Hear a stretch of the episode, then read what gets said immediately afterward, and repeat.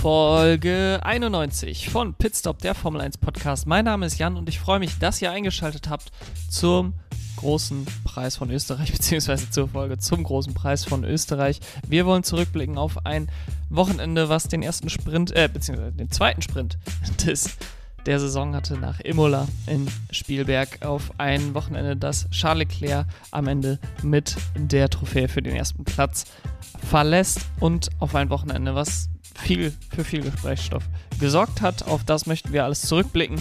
Zuerst, wenn ihr mir auf Social Media folgen wollt, dann tut das gerne bei Twitter, Instagram, TikTok, pizzopf1 Jan. Und wenn ihr mit mir in Kontakt treten wollt und vor allen Dingen auch, wenn ihr mir Fragen stellen wollt, denn ich plane für die Sommerpause eine kleine Fragerunde für den Podcast, dann macht das gerne entweder über Social Media oder schreibt mir eine Mail an pitstopf1jan at gmail.com.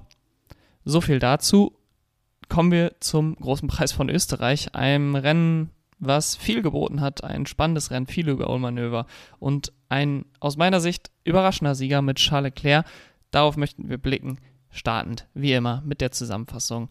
Ich gebe mir so viel Zeit in Minuten und Sekunden, wie das Rennen in Stunden und Minuten gedauert hat, bei einer Renndauer von einer Stunde und 24 Minuten am Sonntag habe ich somit eine Minute 24 Zeit und die startet jetzt.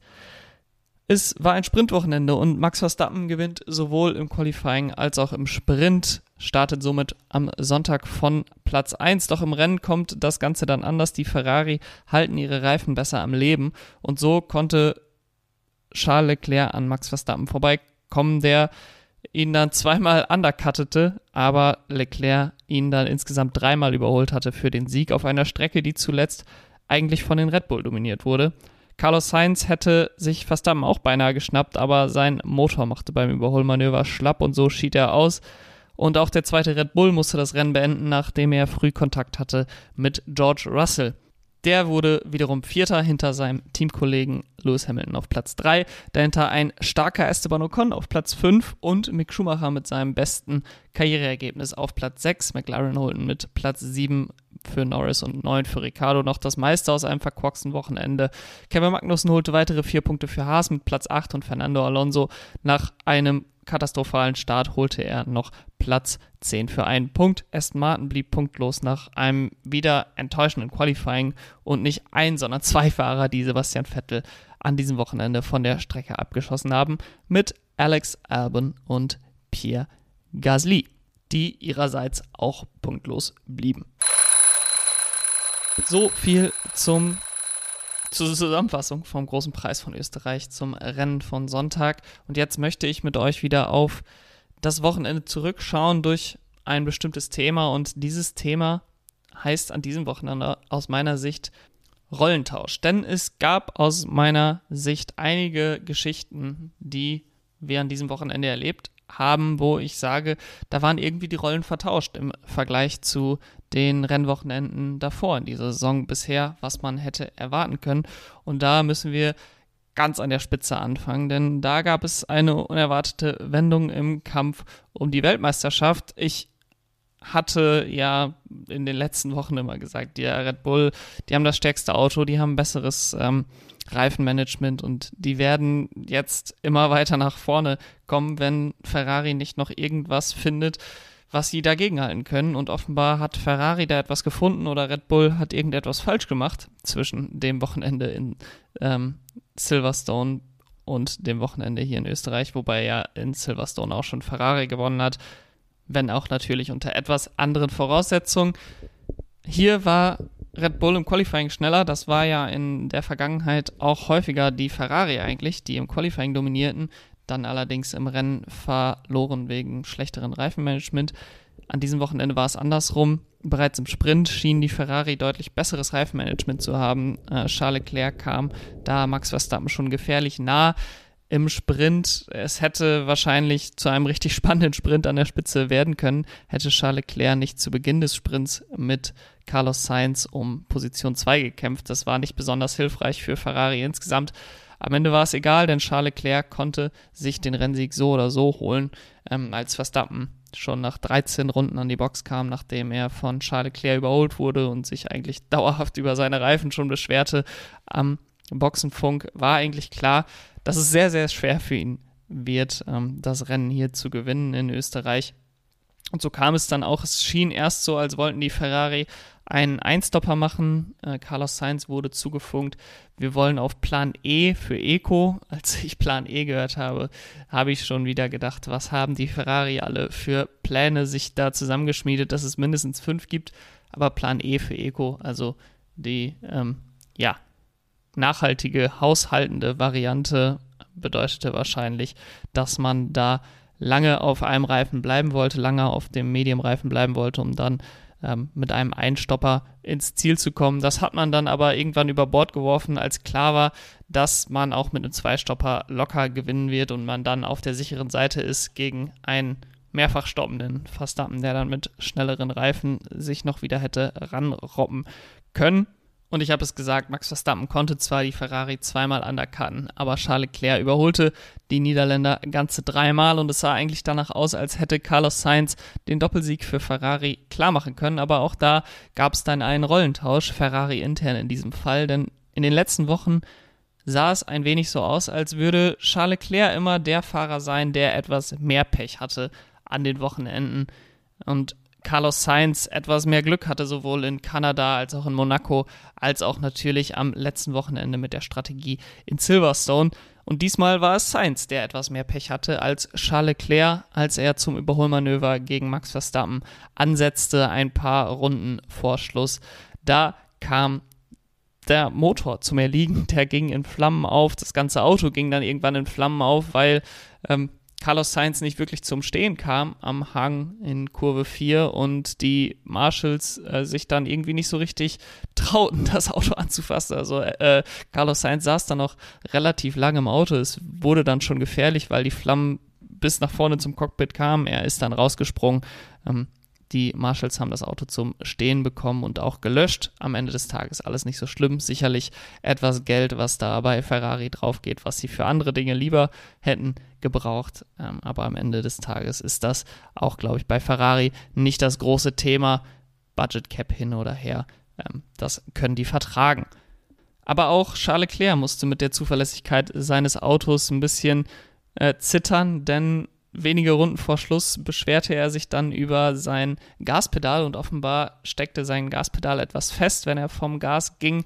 Ähm, dann kam das nicht vollends zurück und äh, ich habe Telemetriedaten gesehen auf Twitter, also nicht hundertprozentig sicher, dass das echte Telemetriedaten waren, wo dann eben Charles Leclercs ähm, Gaspedal noch zu 20% aktiviert war, wenn er um die Kurve fuhr und somit er natürlich dort äh, besonders aufpassen musste mit seinem Bremseinsatz, ähm, dass er etwas früher bremst, etwas früher vom Gas geht, um so eben zu verhindern, dass er da aus der Kurve fliegt.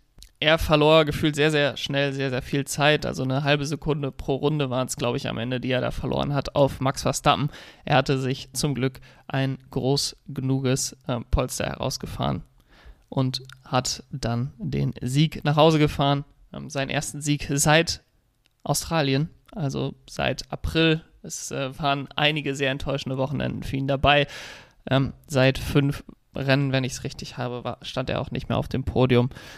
Und jetzt endlich wieder mit dem Sieg. Für ihn natürlich äh, schade, dass Max Verstappen den zweiten Platz holen konnte. Max Verstappen konnte auch die schnellste Rennrunde holen.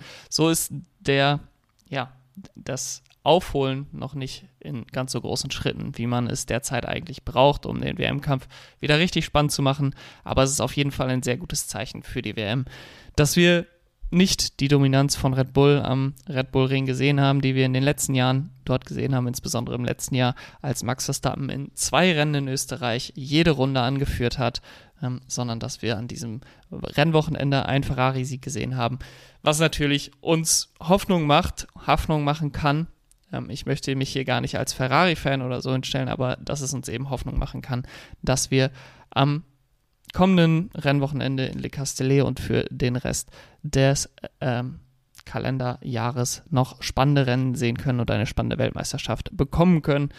Ich muss allerdings sagen, dass dieses Ergebnis von Red Bull Ring mich jetzt komplett planlos lässt wie es wohl aussehen wird in Le Castellet zwischen Red Bull, Ferrari, wer da wohl besser aussieht. Ich hatte eigentlich erwartet, Ferrari, die letztes Jahr ja auch gerade zu Saisonbeginn mit ähm, dem Reifenverschleiß haderten und dann in Le Castellet wirklich das schlechteste Rennwochenende der Saison hatten, dass sie mit den gleichen Problemen dieses Jahr zu kämpfen haben und dann in Frankreich auch recht schlecht aussehen könnten. Das Ganze hat sich jetzt natürlich etwas relativiert, da sie hier in Österreich deutlich besser haushalten können, konnten mit ihren Reifen.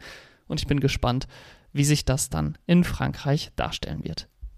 Bevor der Motor von Carlos Sainz hochging, sah es ein bisschen so aus, als wären es an diesem Wochenende die Mercedes, die nicht das vollends aus dem Auto rausholen könnten, was sie ansonsten hätten rausholen können. Und das ist eigentlich auch sehr untypisch für George Russell und Lewis Hamilton in dieser Saison, die eigentlich bis auf den Unfall von George Russell am letzten Wochenende in Silverstone immer das Maximum rausgeholt haben, was sie konnten aus dem Auto, was ihnen nicht immer allzu viel angeboten hat bisher in dieser Saison. Jetzt ist der Mercedes deutlich näher dran an den Ferrari und Red Bull, immer noch nicht hundertprozentig dran, aber die beiden Fahrer haben gepatzt im Qualifying, sowohl George Russell als auch Lewis Hamilton mit jeweils dem Crash ähm, in Q3. Lewis Hamilton startete dann den Sprint von Platz 10 und George Russell den Sprint von Platz äh, 6 war es, glaube ich, im Endeffekt. Und zu allem Überfluss hatte Lewis Hamilton dann noch einen relativ schlechten Start in den Grand Prix und das wurde nur noch getoppt von dem Start von George Russell, der seinen vierten Startplatz gegen Sergio Perez verteidigen musste. Der Mexikaner wollte in Kurve 4 in der ersten Runde vorbei an dem Briten und äh, der drängte ihn dann von der Fahrbahn. Sergio Perez äh, mit dem Kontakt endete im Kiesbett, hatte seine kompletten ähm, Seitenkästen kaputt George Russell mit Flügelschaden musste an die Box, musste eine 5 Sekunden Strafe absitzen. Sergio Perez musste das Rennen beenden und so begann eine Aufholjagd von George Russell und auch die Aufholjagd von Lewis Hamilton, der zu dem Zeitpunkt, glaube ich, auf Platz 7 oder Platz 8 lag im Rennen. Am Ende des Tages haben sie aber noch das Beste rausgeholt. Man muss sagen, am Ende wieder grundsolide mit Platz 3 und Platz 4 ein sehr, sehr ordentliches Ergebnis. Hier auch der Rollentausch. Hamilton diesmal vor Russell mit etwas mehr Glück, etwas mehr Rennglück und fehlerfreier als sein Teamkollege. Das Porpoising scheint Mercedes auch immer besser in den Griff bekommen zu haben.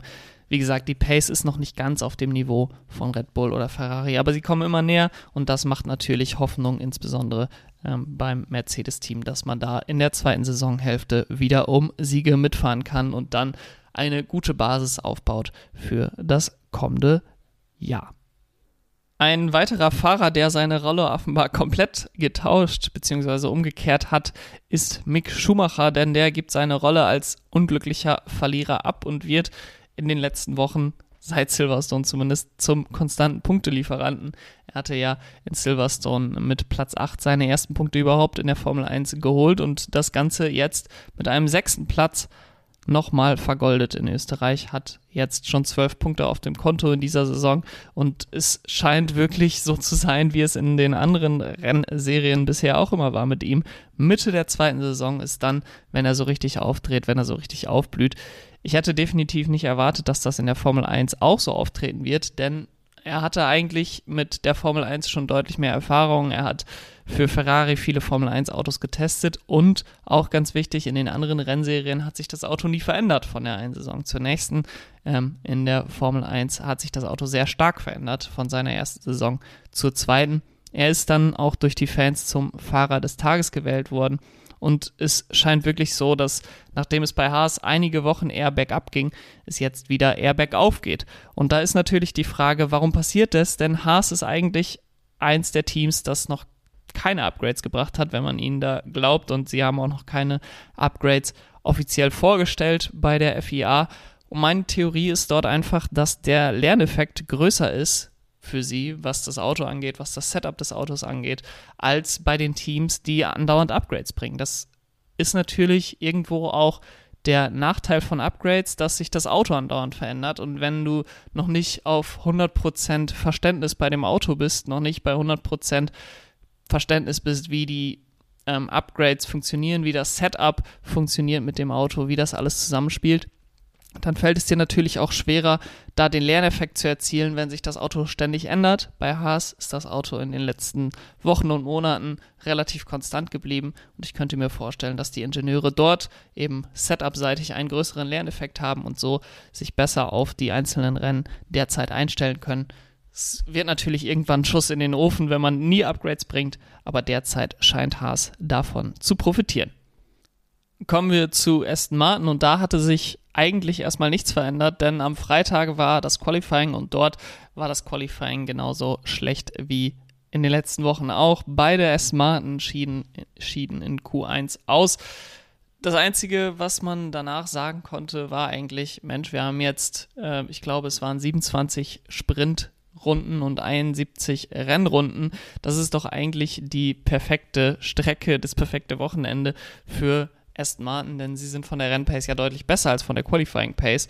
Und dementsprechend können sie auf jeden Fall einige Plätze gut machen. Und das schien auch erstmal so aufzugehen. Sebastian Vettel vom letzten Startplatz mit einem sehr, sehr guten Start auf weichen Reifen im Sprint kämpfte sich auf Platz 14 vor, wurde dann allerdings von Alex Albon abgeräumt im Sprint. Und äh, dann startete er das Rennen wieder von ganz hinten, beziehungsweise von Platz 18 versuchte sich dann über die Strategie wieder nach vorne zu kämpfen, aber auch im Rennen wurde er dann abgeräumt, diesmal in Kurve 4 von Pierre Gasly, ganz ähnlich wie der Russell Perez-Vorfall.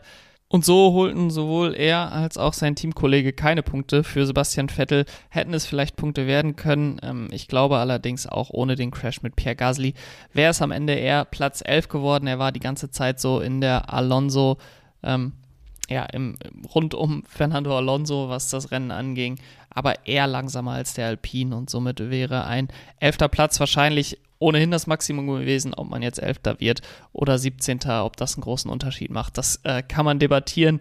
Am Ende bringt es aber beides null Punkte. Die Rennpace, wie gesagt, die scheint weiterhin okay zu sein, die scheint im Mittelfeld zu sein, aber sie müssen einfach jetzt Wege finden, egal wie, die Qualifying Pace zu verbessern. Natürlich nicht egal wie, nicht, dass die Rennpace darunter stark leiden wird, aber irgendwie scheint es, dass sie noch nicht so richtig die Balance gefunden haben zwischen der Pace auf einer Runde und der Pace auf 71 Runden im Rennen. Und somit sind die Ergebnisse derzeit einfach den Erwartungen sowieso hinterher, aber auch den Möglichkeiten hinterher. Denn ähm, das Auto ist besser als so wie es sich derzeit verkauft. Ich habe gerade schon den Crash von ähm, Pierre Gasly und Sebastian Vettel angesprochen, von Alex Albon und Sebastian Vettel. Und es war eigentlich ganz interessant zu sehen, dass es auch hier einen Rollentausch gab, insbesondere mit Blick auf die letzten Jahre. Denn wer sich vielleicht noch an das letzte Jahr erinnert, dort hatte ähm, Sergio Perez gleich zweimal Charles Leclerc rausgedrängt, einmal in Kurve 4, einmal in Kurve 6. Diesmal war es Sergio Perez, der rausgedrängt wurde von George Russell in Kurve 4.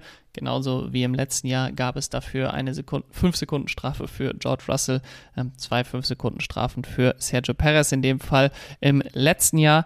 Und bei Alex Albon, wer erinnert sich nicht an 2020, an das erste Saisonrennen in Österreich, als ähm, der herausgedrängt wurde von Lewis Hamilton in den letzten Runden des Rennens, dann eine 5-Sekunden-Strafe erhielt. Diesmal war es Alex Albon, der das Vergehen gemacht hat gegen Sebastian Vettel, eine Kurve später ihn rausdrängte und dafür ebenfalls eine 5-Sekunden-Strafe erhielt. Hier also auch ganz interessanterweise der Rollentausch zwischen den Fahrern bei den Crashes. Kommen wir noch zu einem anderen Thema und zu weiteren Zeitstrafen, denn es gab an diesem Wochenende gleich vier Zeitstrafen für das Überschreiten von der Streckenbegrenzung ähm, und dem Vorteilziehen daraus. Und dazu möchte ich was Grundsätzliches sagen, denn die Rennleitung und die Stewards, die waren zu Anfang der Saison sehr klar, haben eine sehr klare Aussage getroffen. Die weiße Linie ist die Grenze und die darf nicht überschritten werden. Das wurde in Bahrain auch direkt so umgesetzt. Und ich muss sagen, nach Jahren unklarer Streckenbegrenzung gab es nun endlich diesen Sinneswandel bei der Rennleitung, den ich auf jeden Fall begrüßt habe.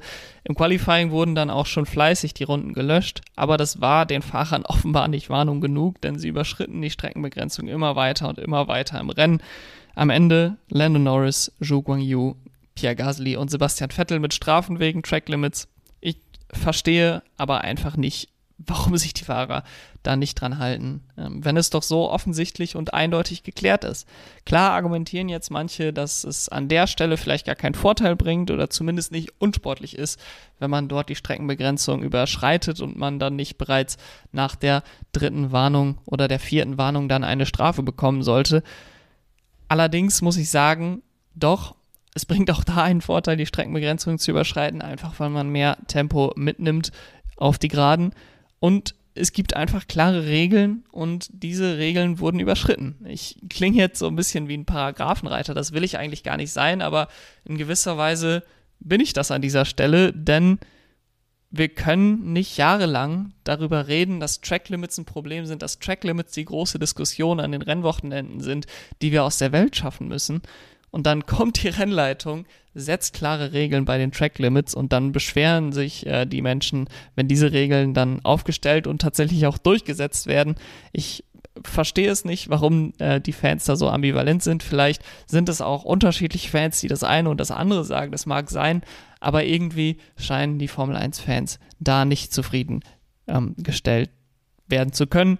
Ähm, und das will in meinen Kopf einfach nicht rein von diesem etwas banaleren ähm, Rant über die Fangemeinschaft der Formel 1 zu einem etwas ernsteren Thema der zur Fangemeinschaft der Formel 1, denn an diesem Wochenende gab es mehrere, sehr, sehr viele Berichte darüber, dass Fans verschiedener Fanlager, grundsätzlich die Formel 1-Fans an der Strecke in Österreich sich unangebracht verhalten haben mit nicht nur, aber auch sexuellen Übergriffen und Belästigungen gegenüber weiblichen Fans, ähm, gegenüber Fans von anderen Fanlagern. Ähm, Verstappen Hamilton ist dann natürlich äh, gerade in so einer Verstappen-Hochburg wie Österreich immer Konfliktpotenzial.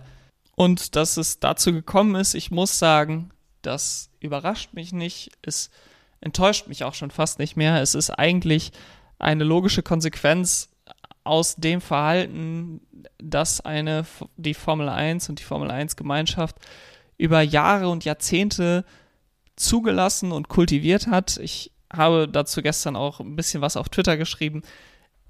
Es ist das gleiche Verhaltensmuster, es sind die gleichen Ursachen, die dieses Verhalten hervorrufen, die auch das Verhalten von einem Nelson Piquet erklären, die das Verhalten von einem Juri Wips erklären, die aus einer mehrheitlich männlichen und privilegierten Gesellschaft, mehrheitlich weißen, aber in allen ähm, Bereichen eben privilegierten Gesellschaft, die Formel 1 über Jahre und Jahrzehnte geprägt hat. Und jetzt kommt eine neue Generation an Fans ran. Die Formel 1 hat einen guten Job gemacht, ähm, neue Fans an den Sport äh, heranzuführen.